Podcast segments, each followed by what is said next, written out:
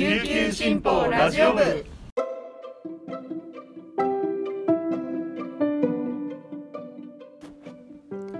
おはようございます。沖縄から届ける声の長官琉球新報ラジオ部です。2021年12月9日木曜日。本日のパーソナリティはデジタル推進局の田吹陽子が担当します。今日の那覇の予報は晴れ時々曇り。最低気温17度最高気温23度となっていますちょっとこう寒くなるといつもあるのがあの家の中がやけに寒いっていうことがあるんですけれども皆さんのご自宅はどうでしょうか？なんだろう家の中にいて寒いなと思っても外に出たら意外と暖かいっていうことが結構あって、まあ、今の家もそうですけどアパート県内のアパートでいくつか住んだところでもそんな感じだったのでちょっとなんだろうなと思っています。まあ、単に暖房ついてないからっていうそういうオチなのかもしれないですけれども。はい。なんか少し寒さに慣れてきたところでまた暖かくなったりっていうこう気温変化がまだ激しい時期なので風邪をひかないように気をつけましょう。それでは本日のピックアップニュースをお届けします。まずはじめのニュースです。石垣市の中山義隆市長は8日政府が経済対策で実施する18歳以下の子どもへの10万円相当の給付について現金で給付すると発表しました。政府は5万円相当のクーポンとして給付する方針を基本としていますが岸田文雄首相は8日の衆院本会議での代表質問で地方自治体の実情に応じて現金での対応も可能とすると表明しました。中山市長は現金給付の理由について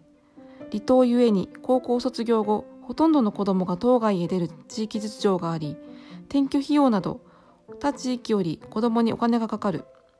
クーポンではなく現金給付が市民にとって有用と考えると述べました。市によると市内の給付対象者は約1万人。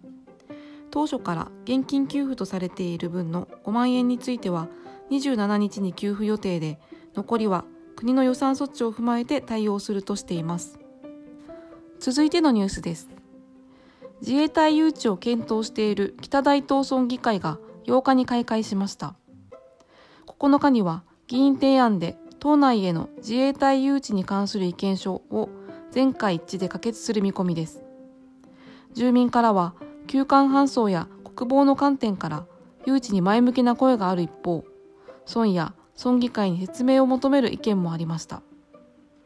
意見書は北大東村は安全保障の地理的観点から自衛隊配置の適地であると訴え台風などの災害対応や本島への休館搬送の体制を強化できるとしました。その上で次期中期防衛計画の作成立案に同村の積極的活用を盛り込むことを国に求めています。村議は外国籍の感染や戦闘機をレーダーで察知する通信部隊の配備を国に求めたいと話しました。一方村や村議会から誘致に関する住民への説明はありません。多くの住民がここ数日の新聞報道などで知ったとのことです。70代の男性は説明もないから賛成も反対も何もないよと説明不足に不安げな様子を語りました。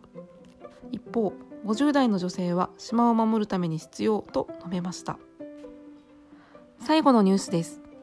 読谷村の沖縄ハム総合食品のすっぽん養殖場で40センチの甲羅に体重7.96キロの巨大すっぽんが見つかりました。同じ生け内で育ったすっぽんは平均2.6キロでその差は月とすっぽん。各種の日本記録を公式認定している UA ジャパンレコードに申請予定で認定されればすっぽん日本記録になります。巨大すっぽんを発見した水産部課長の野原さんによると育成状況の確認のため生けす内の水を抜いたところ見たことのないでっかさのすっぽんが歩いていたといいます。施設に隣接するレストランではすっぽん料理を提供していますが今回発見された個体は繁殖用のメスのため提供予定はないとのことです。さらなる成長を期待し今後も育てていくとのことです。すごい巨大すっぽんの写真が今日の琉球新報の一面に掲載されています。通常のこうすっぽんとあのこう2頭っていうか2匹持っているんですけどこの巨大すっぽんの大きさがすごいわかりやすく